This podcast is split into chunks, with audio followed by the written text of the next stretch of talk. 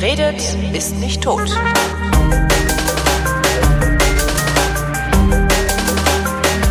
Willkommen zum Geschichtsunterricht einer Koproduktion von Vrindt und DLF Nova und wie immer bei, bei, bei Vrindt beim Geschichtsunterricht. Aus Köln zugeschaltet der Matthias von Hellfeld. Hallo Matthias. Ich grüße dich aus Köln. Heute der Reichsrätekongress. Da hätte Genau. ich äh, mindestens eine Frage dazu. Ich höre. Welches Reich? Ja, ja, keine, keine so ganz schlechte Frage. Ähm, also wir befinden uns ziemlich genau 100 Jahre zurück, also 16. Dezember ähm, 1918. Der Krieg ist äh, fünf Wochen vorbei, der Erste Weltkrieg. Die Menschen sind fix und fertig und ähm, die ersten vollkommen traumatisierten Soldaten kommen von der Westfront zurück. Ähm, es gibt Gerüchte, dass ähm, die Front zwar gehalten hat irgendwie und man eigentlich den Krieg gar nicht verloren hat, Also aber im, trotzdem Im Felde unbesiegt. im ne? Felde unbesiegt Ja, okay. und äh, aber trotzdem sei es eben sozusagen in die Hosen gegangen und das seien eigentlich die Juden und die Sozialdemokraten schuld, die jetzt üblerweise auch noch an der Regierung sind, was die Sozialdemokraten angeht. Und ähm, es äh, macht das Wort von der Durchstoßlegende die Runde, also die Frage sozusagen oder die die Legende und die den Mythos, der Mythos, ähm, die Heimat hätte also nicht genügend äh, die Front unterstützt. Und deswegen sei also dort alles kaputt gegangen. Ähm, also ähm, das hat ja ein, eine Geschichte, die also wirklich sich durch die ganze Weimarer Republik zieht und dann Jo. später in der Rhetorik der Nazis eine große Rolle gespielt hat. Ähm, jedenfalls, ich sag mal, am Anfang schon war diese Weimarer Republik äh, stark geschwächt und ähm, diese Schwächung ähm, ging noch weiter sozusagen, weil es dann also äh, relativ unmittelbar nach Kriegsende zum, ähm, naja, zu einer Re Revolution kam, die also im Grunde genommen um die Gretchenfrage herumging, machen wir jetzt eine parlamentarische Demokratie Mhm. oder ein, eine Räterepublik? Wo ist der Unterschied? Genau, also jetzt ist halt die Frage, was ist das eigentlich? Und ähm, ich sage mal, im Grunde genommen ist das Einfachste, wo man sich am besten dran merken kann, eine parlamentarische Demokratie, äh, also das, was wir heute auch haben hier, da delegierst du deinen Wunsch an einen Abgeordneten oder eine Partei und sagst, Genau. Leute, macht mal, ähm, ich stimme mit euch so im Prinzip überein und äh, alles weitere äh, mit Gott und äh, ich vertraue euch hinreichend genug, dass ich So euch für vier Jahre lang meine Macht übergebe. So, sozusagen. und da musst du dann akzeptieren, dass dein Abgeordneter oder deine Abgeordnete im Bundestag auch schon mal etwas macht, womit du nicht einverstanden bist. Ja. Also sie kann abstimmen, wie sie will, sie ist nur ihrem Gewissen verpflichtet und äh, wenn du das Mist findest, dann kannst du nach vier Jahren sagen, ich wähle jetzt die nicht mehr, sondern jemand anderen. ich wähle das die ist ab. eine genau. Genau, das ist eine parlamentarische Demokratie. Dort, wie der Name schon sagt, verlagert sich die Ausübung der Demokratie ins Parlament. Mhm. Bei der Räterepublik ist es etwas anderes. Dort wählen, ähm, ich sag mal, Gruppen, sag mal, die Soldaten einer Kaserne oder mehrerer Kasernen, die Arbeiterschaft von drei, vier Fabriken in einer Stadt, die wählen jeweils einen Delegierten oder eine Delegierte und beauftragen sie mit einem imperativen Mandat für bestimmte Dinge so oder so abzustimmen. Ah, Das heißt, der Abgeordnete ist nicht in seinem Gewissen frei, sondern er hängt ab von der Meinung derer, die ihn gewählt haben. Imperatives Mandat. das heißt, du hast jede Menge kleine Parlamente sozusagen, die schon mal abstimmen und dann in das Es große Parlament die, das Abstimmungsergebnis entsenden, aber halt als Person. Ja, genau. Und mu- also es ist natürlich eine Form von sehr direkter Demokratie, das muss man fairerweise sagen. Also die Soldaten einer Kaserne sitzen zusammen und sagen, sind wir jetzt dafür, einen Vertrag mit äh, Frankreich zu machen, ja oder nein? So, und dann diskutieren die das und sagen ja oder eben nein.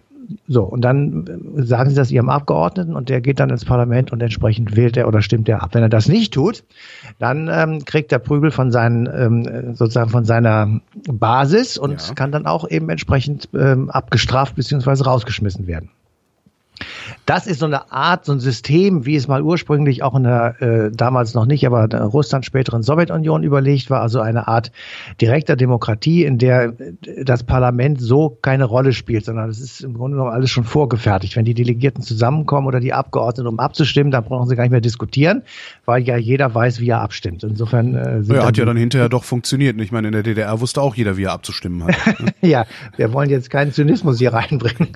Nein, aber ähm, man kann schon erkennen, dass das natürlich eine Gretchenfrage ist. Ja. Ähm, und die ähm, Diskussionen, ob ja oder nein, ähm, sind natürlich entsprechend hitzig geführt worden. Und äh, die Räte, die da zusammenkamen, oder diejenigen, die also in diesem Reichsrätekongress, der fünf Tage dauerte äh, und im preußischen Landtag von Berlin stattgefunden hat, also die da zusammenkamen, die hatten natürlich äh, auch bestimmte Vorstellungen und das setzte sich mehrheitlich aus Leuten zusammen, die aus dem Umfeld der SPD kamen. Das heißt, man muss wirklich sagen, aus dem Umfeld der SPD, weil die sich seit 1917 einer Linksabspaltung sozusagen erwehren musste. Das waren die unabhängigen Sozialdemokraten. Die USPD haben wir auch mal eine Sendung drüber gemacht. USPD ne? haben wir auch mal, genau, haben wir auch mal eine Sendung zu gemacht. Und ähm, diese USPD war dann später Teil der Gründungs ähm, Mitglieder der KPD, die am 1. Januar 1919 in Deutschland gegründet wird, die Kommunistische Partei Deutschlands.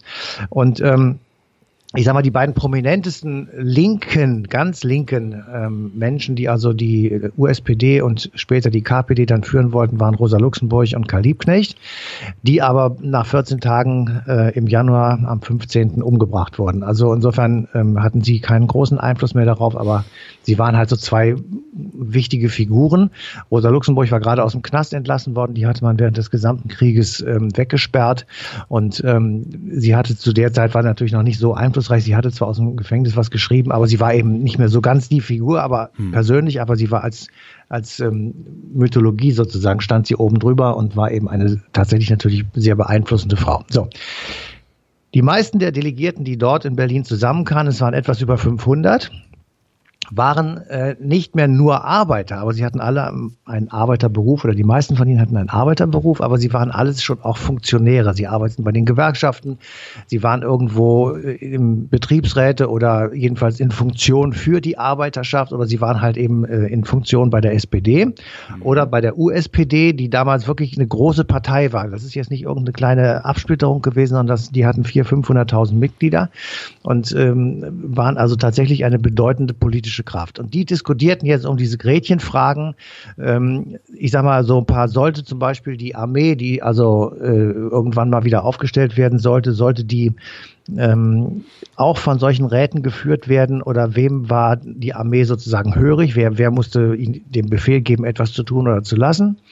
Ähm, dann gab es die Frage, wie halten wir es mit dem Produktivvermögen, also wem gehören die Fabriken und wie sollen die Arbeiter daran mitbestimmen, also diese Fragen, die wirklich essentiell sind. Und die werden also diskutiert fünf Tage lang. Und am Ende wird entschieden, dass ähm, die wichtigen Fragen, die da alle diskutiert werden, einer verfassungsgebenden National Nationalversammlung äh, weitergeleitet werden. Und damit war sozusagen dieser linke Ansatz einer Räterepublik schon tot. Ich wollte gerade sagen, das ist ja dann wieder ein Parlamentarismus. das war Parlamentarismus, das war die Linie, die Friedrich Ebert gefahren ist, weil während das alles passiert, ähm, sind ja in Berlin äh, die Sozialdemokraten, das Zentrum und die ähm, ähm, äh, anderen äh, liberaleren und linkeren Parteien dabei, sozusagen eine Koalition zu schmieden irgendwie und über, zu überlegen, wie also ähm, dieses Land weitergeführt werden soll. Es soll dann Wahlen geben und die gab es dann ja auch und es kommt zu der berühmten Weimarer Verfassung, die deshalb so heißt, weil man aus Berlin raus musste, weil es zu gefährlich war und dann nach Weimar auswich und dort im Nationaltheater äh, tagte dann diese verfassungsgebende Nationalversammlung, die was, dann die, was, was war da zu gefährlich? In Berlin gab es einen Aufstand, es ist Revolution, also Spartakusaufstand. Okay. Und ähm, da ging es also drunter und drüber und ähm, wir erinnern uns alle, beziehungsweise wir wissen es vielleicht noch aus dem Geschichtsunterricht, Gustav Noske wurde dann von der SPD beauftragt, äh, diesen Aufstand niederzuschlagen und das hat er auch gemacht mit vielen Toten und seitdem ist natürlich das Verhältnis zwischen äh, KPD und Linkeren und der SPD, äh, sage ich einfach mal, tatsächlich auch zerrüttet. Mhm. Und ähm, der, der so lange einer das, der Gründe war Noske. So lange halt das nach, ja, dass sie sich heute noch nicht grün sind, letztlich ist darauf zurückzuführen, denkst du? Nein, soweit natürlich nicht. Okay. Also wenn du heute mit Gregor Gysi oder Sarah Wagenknecht oder Herrn Bartsch oder so sprichst, die werden jetzt nicht ankommen mit einem Spartakusaufstand. Okay. Das, das natürlich nicht. Aber äh, für die, ich sag mal, für die damals wichtigen nächsten zehn Jahre, also für die, für die Weimarer Republik, sagen wir mal, in den Zwanzigern, mhm. war es dann schon eine entscheidende Frage, dass die Linke gespalten war. So wie eben heute in der Bundesrepublik auch, dass du auf der linken Seite des Spektrums wenn man die SPD dazuzählen will. Also die SPD hat, äh, die Grünen vielleicht auch noch, jedenfalls zum Teil, wenn, wenn noch. Mhm. Und auf jeden Fall natürlich die Linke. Und die sind sich irgendwie nicht grün. Und bis die also zusammenkommen und sich ähm, vereinigen zu einer größeren Gruppe, das, ähm, das dauert. Äh, beziehungsweise ich, äh, im Moment sehe ich es überhaupt nicht. Ich wollte gerade sagen, hältst du das überhaupt jemals für, also jemals, man soll ja nie, nie sagen, aber so, und mit, mit dem bestehenden Personal und unter bestehenden Verhältnissen nein. halte ich das für völlig nein, nein. ausgeschlossen, dass da. Im Moment, im Moment sehe ich das wirklich auch nicht. Aber wie gesagt, wir sind ja auch in der Weimarer Republik und insofern ja. haben wir es ein bisschen einfacher. Das ist etwas chaotischer, ne? Da muss die Ordnung erst noch hergestellt werden, die wir heute haben, sozusagen. Ja. So ist es. Und äh, dass wir die haben, die wir haben, ist eben tatsächlich äh, mit entschieden worden auf diesem Reichsrätekongress. Denn jetzt überleg mal andersrum. Hätten die gesagt, okay, wir machen jetzt Räte. Also nur so zur Erklärung mal, es gab in einigen Gegenden, zum Beispiel in München, in Bremen, gab es Räte, die also für ein, zwei Monate die Macht in der Stadt ähm, übernommen hatten und dort versucht haben, eine, eine Ordnung herzustellen, ähm, die aber dann eben nach kurzer Zeit, also nach zwei, drei Monaten auch gescheitert sind und ähm, nicht weitermachen konnten. Ähm, es gab auch Vorbilder, also wo man sagte, wir sind ja nicht die Ersten, die das machen. Das war jetzt nicht unbedingt die bolschewistische Revolution in der Sowjetunion, von der wusste man so viel nicht. Mhm. Also man wusste natürlich, dass sie stattgefunden hat, dass sie erfolgreich war und dass also jetzt Lenin da am Start war und Trotzki und so, das waren alles bekannte Namen. Aber wie das genau funktioniert, ähm, war nicht bekannt und es hat ja auch noch nicht genau richtig funktioniert. Also wir sind ja tatsächlich erst ein Jahr nach dieser Revolution. Das, und, ja, eben, ich meine, das muss sich ja, ja einrütteln. Also, ja. Das muss sich einrütteln und Russland, wie wir wissen, ist ein riesiges Land und das geht nicht so einfach und nicht so schnell. Also waren die Vorläufer oder die Idee oder die Vorbilder woanders und zwar nicht so weit weg, 50 Jahre vorher, Pariser ähm, Kommune, ähm, 1871. Ganz kurz nochmal zur Erklärung, 1870 mhm. gab es den Deutsch-Französischen Krieg. Mhm. Ähm, das ist der einzige Krieg, den wir je gewonnen haben, ne? Nein, nein, ja. ja das deswegen Siegessäule hier in Berlin. Das war doch 1871 oder nicht? Ja, deswegen in der letzten Zeit schon. Da, da hast ja. du recht.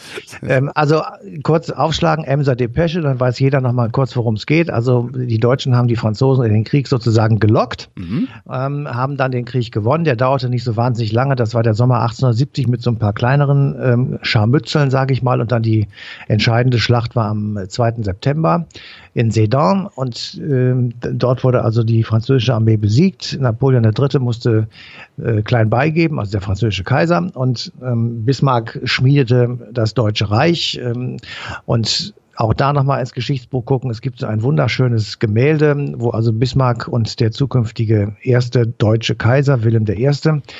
Äh, dort äh, gegenüberstehen und um sie herum so eine Garde von mittelalterlich gekleideten Potentaten, Fürsten, Grafen, Königen und äh, sonstigen Mittelhierarchen, mhm. die also in Prunk und Ornat völlig absurd ähm, im Spiegelsaal von Versailles ohne das deutsche Volk zu fragen und auch außerhalb seiner Grenzen ein deutsches Kaiserreich ausrufen. Mhm. Mit CP Pura und äh, dem Segen des anwesenden Priesters. Also vollkommen abartig, in, in meinen Augen zumindestens.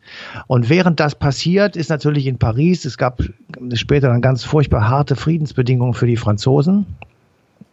Und dagegen und gegen die ganze Situation wehrten sich die Menschen in Paris und riefen diese Pariser Kommune aus, die tatsächlich genau so etwas war. Also ähm, dort war tatsächlich auf einmal die französische Hauptstadt autonom geradezu und hat sich mhm. selbst regiert, eben mit dem, so Vorbild war dann im Grunde genommen sowas ähnliches wie die Räte. Und ich habe mal und, gesucht. Und warum hat es da nicht funktioniert? Naja, das wurde hinterher mit den Mitteln des Militärs niedergeknüppelt. Ah, okay, ja gut, das ist ja immer am eine Schluss, gute Lösung. Ja. Das, genau, am Schluss standen sie alle an einer Wand, ähm, die man auch heute noch betrachten kann. Und ich habe ähm, mal so geguckt, also einer meiner Lieblingshistoriker ist ja, habe ich schon öfters gesagt, Sebastian Hafner, der war ja Publizist ja. und Historiker zusammen und der. Ich sage an der Stelle dann immer, lest alles von Sebastian Hafner. Es ah, liest absolut. sich sehr, sehr gut und man absolut. lernt sehr, sehr viel über die Welt absolut. und die Menschen. Ja.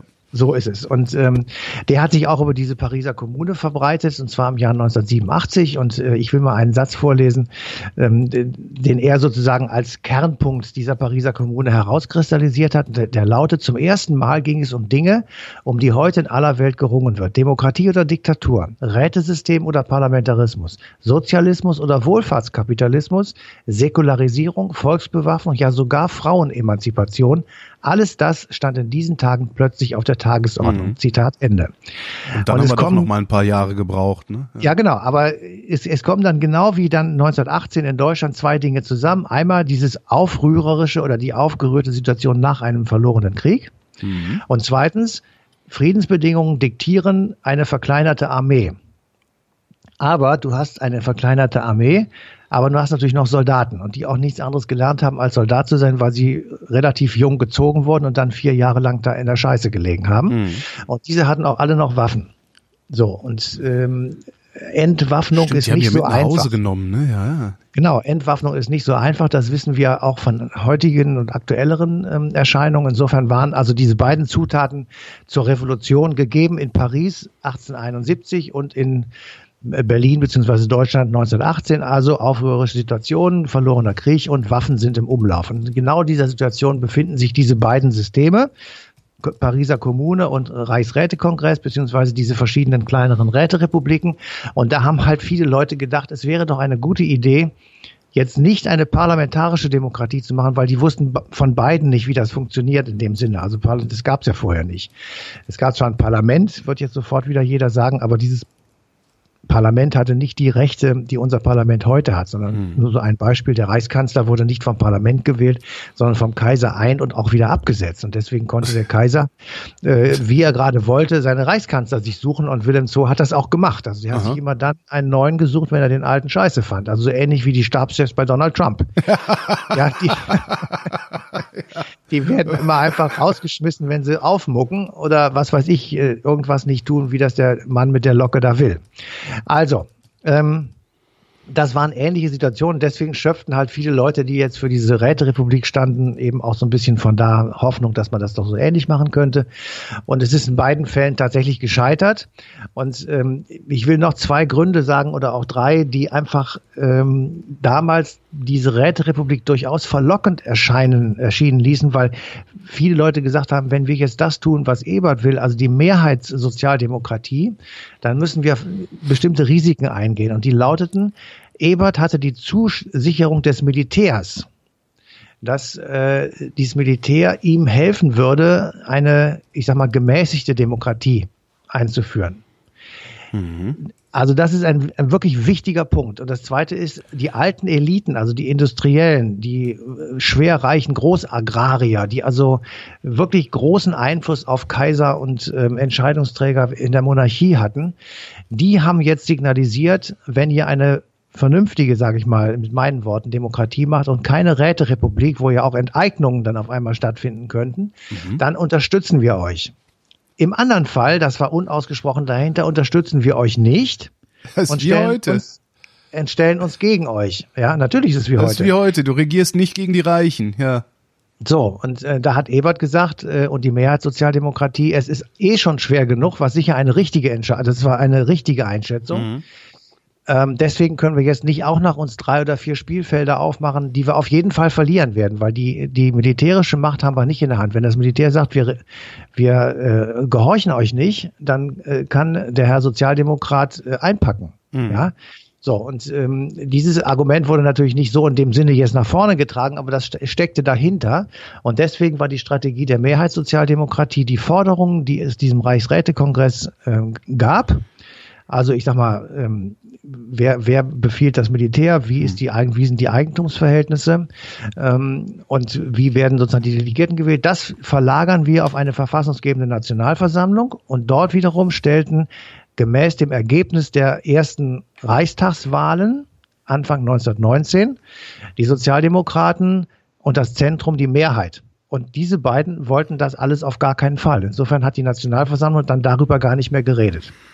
Und insofern sind die die, ich sag mal, die, ja, die Ideen dieses Reichsrätekongresses nicht weiter verfolgt worden, um es mal vorsichtig zu sagen.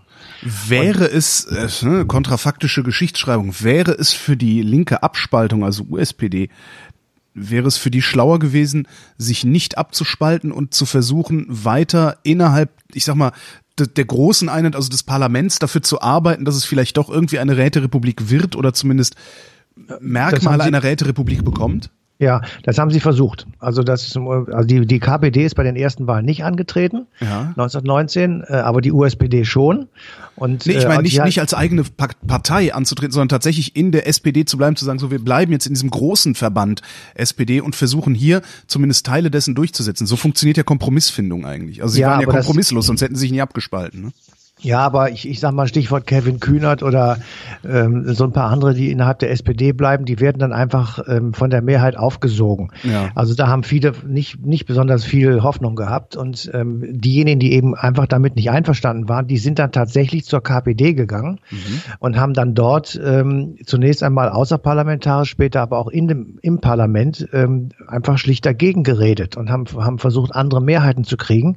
Und jetzt kommen wir sozusagen auf das, auf auf die, auf die Kernfrage, äh, wie haben sich die Linken eigentlich verhalten während der Weimarer Republik, wenn wir jetzt mal die SPD dazu rechnen, und das war während der Weimarer Republik sicher auch richtig, auch im Gegensatz zu den anderen Parteien, dann äh, muss man eben leider in, aus der Nachsicht leider feststellen, dass sie sich zerstritten haben und dass sie gesagt haben, wir werden nicht gemeinsam, sondern gegeneinander agieren, ähm, bis hin zu, ich sag mal, wirklich äh, schlimmen Verunglimpfungen. Ähm, also die SPD waren dann die Sozialfaschisten und die Verräter an der Arbeiterklasse und äh, die, ähm, die KPD war das fünfte Rad von Moskau und all solche Sachen. Äh, kann die Linke, kann die, die ist, historisch kann die Linke das schon sehr gut, irgendwie anstatt ist, für eine gemeinsame Sache zu kämpfen, erstmal gegeneinander zu kämpfen. Ne? Ja, also das ist Darum tatsächlich die Rechten ständig. Das ist tatsächlich so, aber das, ich habe ja hier an dieser Stelle schon mal gesagt, das ist für die Rechten auch einfacher, weil sie einfach keine Ideologie haben ja, ja. und äh, eigentlich auch gar kein Programm, außer wir, wir lassen es so, wie es ist. Und wenn es nicht geht, dann müssen wir halt uns irgendwie bewegen, aber letzten Endes ist es ja Erhalt. Ja. Und das ist natürlich viel einfacher unter einen Hut zu bringen, als äh, fein ziselierte Vorstellungen von einem Sozialstaat oder was mhm. weiß ich. Das so.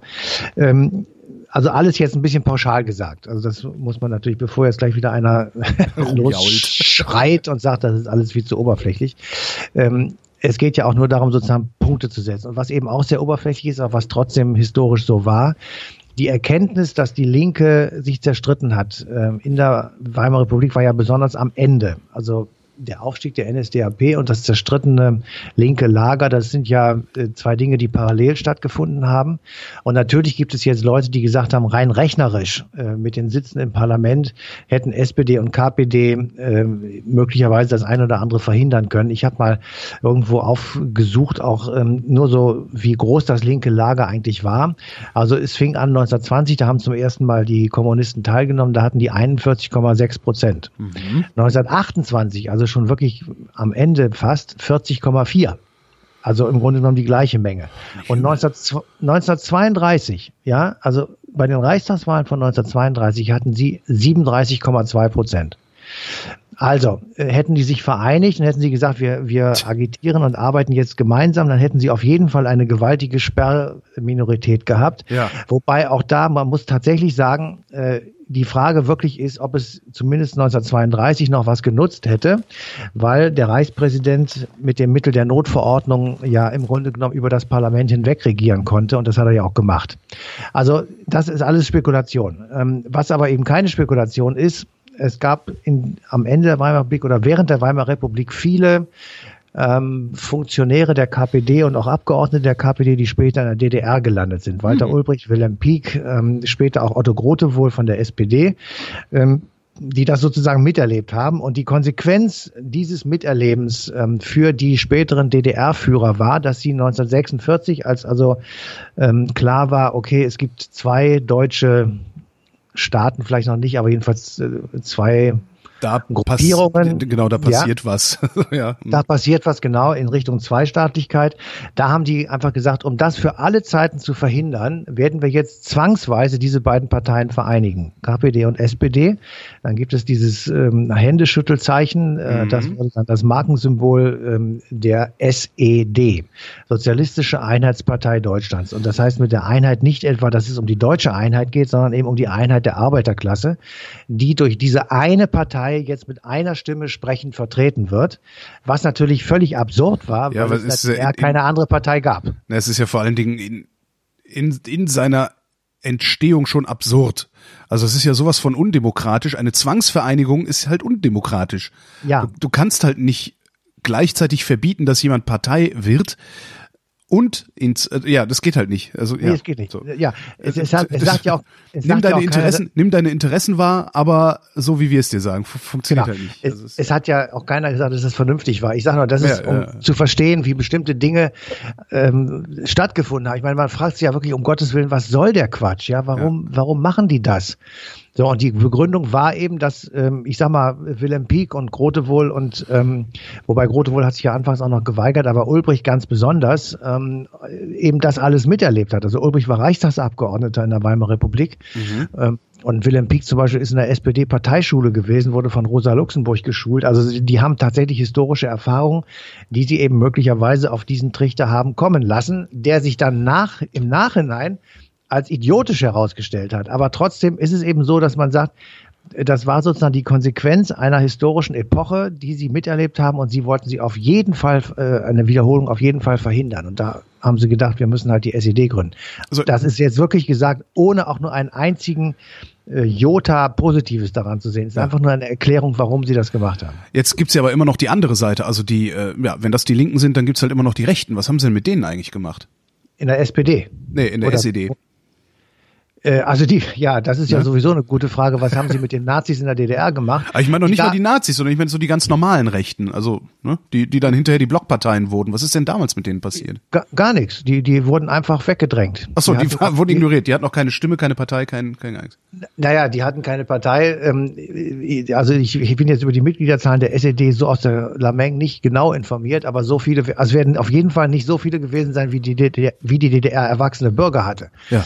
Ähm, das werden ein, zwei Millionen gewesen sein, aber mehr auch nicht. Ähm, und die Wahlergebnisse waren ja eh alle gefälscht. Insofern war das irrelevant. Aber sie wollten einfach, ähm, also pass mal auf, nochmal grundsätzlich. Geschichte kann man nur betrachten, wenn man es unvoreingenommen beginnt. ja, ja, klar. Warte, warte, warte. warte. Ja. So, jetzt, wir, wir finden Walter Ulbricht und Wilhelm Pieck und ähm, später Honecker und diese ganzen Chargen Ja. furchtbar. So. Mhm. Aber, und das ist wirklich wichtig, du musst, wenn du das versuchst zu verstehen, dich zurückversetzen und sagen, die wollten am Anfang wirklich was Gutes. Ich bin sicher, dass der Ulbricht, so verrückt man den später findet und so furchtbare Dinge er gemacht hat, Stichwort Mauerbau oder 17. Juni. Am Anfang wollte der ein besseres Deutschland aufbauen. Der wollte äh, sagen, wir dürfen auf gar keinen Fall zulassen, dass noch einmal so etwas passiert. So, und dann haben die sich hingesetzt, in Moskau wahrscheinlich noch, natürlich auch unter dem Einfluss Stalins und so, hier alles richtig. Und haben sich überlegt, okay, also eine der Gründe? Ja. wie die Nazis groß wurden, war, dass SPD und KPD sich gegeneinander verkloppt haben. Ja. Das stimmt, das ist historisch richtig. Das sehen wir Und jetzt auch wieder.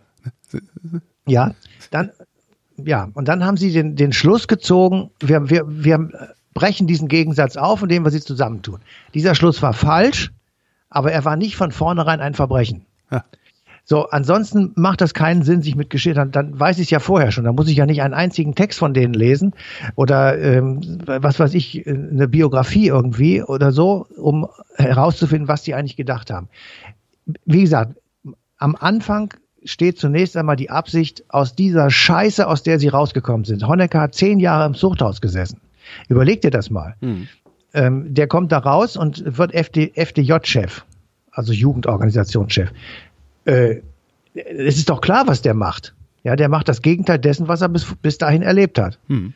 So, und das ist, das ist dann halt dabei rausgekommen, dass das alles furchtbar war und dass es letzten Endes dann wieder eine Diktatur wurde und dass also die Menschen dort nicht frei waren und das Ja, da haben Gegenteil eigentlich. Da haben sie nicht weit genug gedacht. Ne? Also weil Ja. das ist ja in, in der in der Idee dieser sozialistischen Einheitspartei Deutschlands ist die Diktatur ja schon angelegt. Ja, Und da haben ja. sie, da haben sie eventuell nicht weit genug gedacht oder konnten sich auch gar nicht vorstellen, dass man anders als diktatorisch wirklich regieren Ja. kann. Kann ja auch sein. Also Absolut. hat ja keine Erfahrung damit gehabt, außer vielleicht den Amerikanern äh, mit, einer, mit einer echten Verfassung. Ne? Ja, ich will auch gar nicht sagen, ich will die auch gar nicht reinwaschen. Die haben schwere Verbrechen begangen. Das ist unbestritten. Das darum ist, wie gesagt, Ja, es geht klar. darum, was machen die 1946? Interessant finde ich, interessant finde Ja. ich, dass wir heute in einer ähnlichen Situation sind. Also die Linke ist komplett zerstritten und die Nazis äh, feiern fröhliche Urständ. Ne? Also wir leben am rechten Rand, also wir leben eine rechtsextremistische Partei, die äh, gerade ihren Aufstieg feiert. Und interessant wäre ja jetzt zu gucken, was wir heute für Mittel haben, um zu verhindern, dass die hier an die Macht kommen. Und die andere Möglichkeit, als also statt die Linke zwangs zu vereinigen, könnte man ja annehmen, das hätten sie vielleicht damals sogar auch machen können, hätten sie ein bisschen mehr Erfahrung gehabt, eine extrem robuste Verfassung zu schreiben, die den Aufstieg einer solchen Partei bis an die Macht verhindern hilft. Ja. Da bin ich mal Äh, gespannt, wie sich das, wie sich das dieser Tage noch so ausgeht. Wir sind ja mittendrin Ja. gerade. Wir, wir erleben Ja. es ja live mit. Genau, also ich, ähm, ich habe bisher immer gedacht, dass das Grundgesetz eine solche robuste Verfassung ist. Und viele sicher. Leute sagen das auch so. Ich bin aber auch nicht sicher, weil ich aber auch kein Jurist bin. Insofern kann ich das, Hm. die Winkelzüge, die man da machen kann, um es zu umgehen, kann ich dir gar nicht sagen. Also aber es gibt ja tatsächlich eine Initiative von ein paar Verfassungsjuristen, die sagen, lasst uns das Grundgesetz nochmal überarbeiten, lasst es uns Mhm. jetzt, jetzt, wo wir noch können, wo wir noch, wo die Liberalen noch in der Mehrheit sind im Parlament, ähm, lasst es uns jetzt so robust machen, dass die Rechtsextremisten es nicht kapern können. Ja, aber Annegret Kramp-Karrenbauer wird das jetzt machen. Und insofern äh, bin ich dann wieder ganz beruhigt. Was wird Annegret kramp Kleiner, kleiner Scherz am Rand. Achso, okay. Also, verstehe. Ja. Nein, also. Denk dran, äh, das bleibt für immer im Internet. Irgendwann hauen ja, sie es dir um die Ohren. ja, ich habe ja jetzt gesagt, dass das ein Scherz war. Ja, schneide ich Also- natürlich raus. Sehr gut. Ähm, nein, also ich wollte wirklich nur sagen, wir- müssen versuchen, einfach, das fällt manchmal wirklich schwer. Also es ist, Ja. ähm, das ist wirklich, also wenn man sich mit der Sowjetunion beschäftigt und den Gulags zum Beispiel, dann irgendwie von, bei Lenin was Gutes zu sehen, das ist wirklich schwierig. Das gebe ich gerne zu. Ja, vielleicht sind solche Vögel wie Lenin, wie Hitler, äh, wie Stalin, vielleicht sind die wirklich böse gewesen. Ja, das kann gut sein. Also das ist, äh, ich meine, auf so eine Idee kommst du, auf so eine Ideen kommst du ja nur wirklich nicht mehr, äh, wenn du nicht alle Tassen im Schrank hast. Nee, Nimm, also nimm einfach so, mal, ja. nimm einfach mal so jemanden wie Gudrun Enslin oder wie Ulrike Meinhoff oder von mir aus auch Andreas Bader, Rudi Dutschke, was Ja. weiß ich. Ja, das sind Menschen, die wachsen in total spießigen Verhältnissen auf und äh, Pfarrerstöchter und äh, was weiß ich, Beamten und Kaufmannskinder. Ja, und äh, denen ist das auch nicht in die Wiege gelegt, aber die, die erfahren etwas und die ziehen Schlüsse daraus, die leider Gottes falsch sind. Ja, wobei das ja noch eine Entwicklung war. Also, ne, also Ja, die, das die ja bei RAF, denen das war genau eine Entwicklung gewesen. Aber Nein, wenn nein, du jetzt, nein, das- guck dir mal. Hitler an, der hat doch von, der war doch von Anfang an so scheiße. Ja, das ist natürlich auch dummes Zeug, aber, aber ich vergleiche jetzt nicht Hitler. Es gibt tatsächlich Hitler mit der RAF vergleichen, großartig. Ja, es gibt möglicherweise tatsächlich. Ich sage mal ein anderes Beispiel. Ich habe jetzt gelernt bei der Vorbereitung auf eine andere Sendung, dass Mao Zedong, Ho Chi Minh und Pablo Neru Mhm. Involviert waren in die Friedensverhandlungen nach dem Ersten Weltkrieg. So, und äh, sie, sie haben dort äh, den, sie wollten versuchen, die Dekolonialisierung äh, nach diesem Krieg voranzutreiben, also die Unabhängigkeit, sage ich einfach mal. Indien, das hat ja noch eine Weile gedauert. So, und die kommen da voller Enthusiasmus hin und voller äh, Vorfreude, dass jetzt irgendwas für ihr Land sich verbessert. Und sie lernen, dass sie nur in den Hintern getreten werden. Jo. Und daraus entwickeln sich bei diesen drei genannten Personen äh, ihre Lebenswege. Das heißt, sie erfahren etwas. Natürlich hat Gudrun Enzin etwas erfahren. Natürlich hat Ulrike Meinhoff etwas erfahren, was sie verändert hat. Sie hat dann irgendwelche Schlüsse gezogen, die auch ich tatsächlich falsch finde. Das natürlich ist das falsch gewesen. Aber ich kann doch nicht von Anfang an sagen, dass äh, die auch schon sozusagen äh, pränatal böse waren. Das, Das, ist richtig, ja. Das Wobei, was, was ja irgendwie schon au auffällig ist, ist, was heißt auffällig? Ich meine, hinterher ist es natürlich immer auffällig, wenn jemand Mhm. auffällig war. Aber sie sind halt alle gewalttätig geworden. Ja, Und das ist so. Das, glaube ich, muss man nicht. Ich glaube, dass das schon irgendwo in einem drin sein muss, weil andere resignieren halt oder gründen Parteien oder, oder, oder, oder. Also Ja, das ist schon ganz interessant, dass äh, ja Enslin Nee. beispielsweise ausgerastet ist. Ne? Ja, aber die, die ist ja aus bestimmten. Okay, also Ja, ich gut, sag die mal, hat auch du- gedacht, sie wäre im Krieg, ne? Ja. Ja, auch du kommst in Situationen oder kannst in Situationen kommen, in denen du ausrastest, in denen du gewalttätig wirst, in denen du einfach um dich schlägst, weil du einfach bestimmte Erfahrungen gemacht hast und denkst, du verwickelst dich dann in, in Gedanken und kommst da Ja. nicht mehr raus. Ja, Du und bist ich wollte gerade sagen, dann in bestimmten Gehirn- Denk Ja. Denkmustern hängen bleibst, der sogenannte, Genau. das, was wir heute Filterblase nennen, das war ja damals ein Ja, Problem, ist ich- ja heute gar nicht so schlimm, wie es damals war, ja. Ja, ich, ich würde das jetzt Gehirngefängnis nennen, wo du einfach sagst, ich bin da drin, ich bin verwoben in diesen Gedanken und Punkt. Ja. So, und ähm, das ist immer schlecht. Ja, also unterhalte dich mal mit einem eingefleischten Nazi, mag er noch so nett und sympathisch daherkommen. Das geht nicht. Ja. Und in, insofern muss man einfach sagen, ähm, am Anfang äh, ist zunächst einmal ähm, dem Angeklagten nichts zu unterstellen. So, und da, was er dann macht, das kann man bewerten, tatsächlich. Da kann man dann sagen, guck mal, hier hast du gemacht, da hast du gemacht, Ja. da hast du gemacht. Und da kommt dann das bei raus. Und das kann man natürlich bei Walter Ulbricht und Honecker aber wirklich genau sagen. Und So, da hast du ja dann interessanterweise, da hast du dann interessanterweise auch wieder einen, der wesentlichen Punkte der Rechtsprechung hier bei uns, nämlich dass äh, nicht nur die reine Tat bewertet werden muss, sondern immer auch die Lebensumstände des Täters. Was dann ja immer wieder dazu führt, dass hier so komische Bildzeitungsschlagzeilen kommen wie dieser Mörder kommt nach sechs Jahren schon wieder frei oder sowas, weil ja. die einfach wie es halt äh, äh, bei denen so üblich ist, einfach denkfaul sind, beziehungsweise die Denkfaulen ansprechen und nur bis zur Tat gucken und nicht, was war vor der Tat, wie es ein Gericht macht, zumindest in Deutschland äh, macht. Ja, ja stimmt. So, insofern, also wir, wir sind jetzt ein bisschen abgewichen, ja, aber machen wir immer.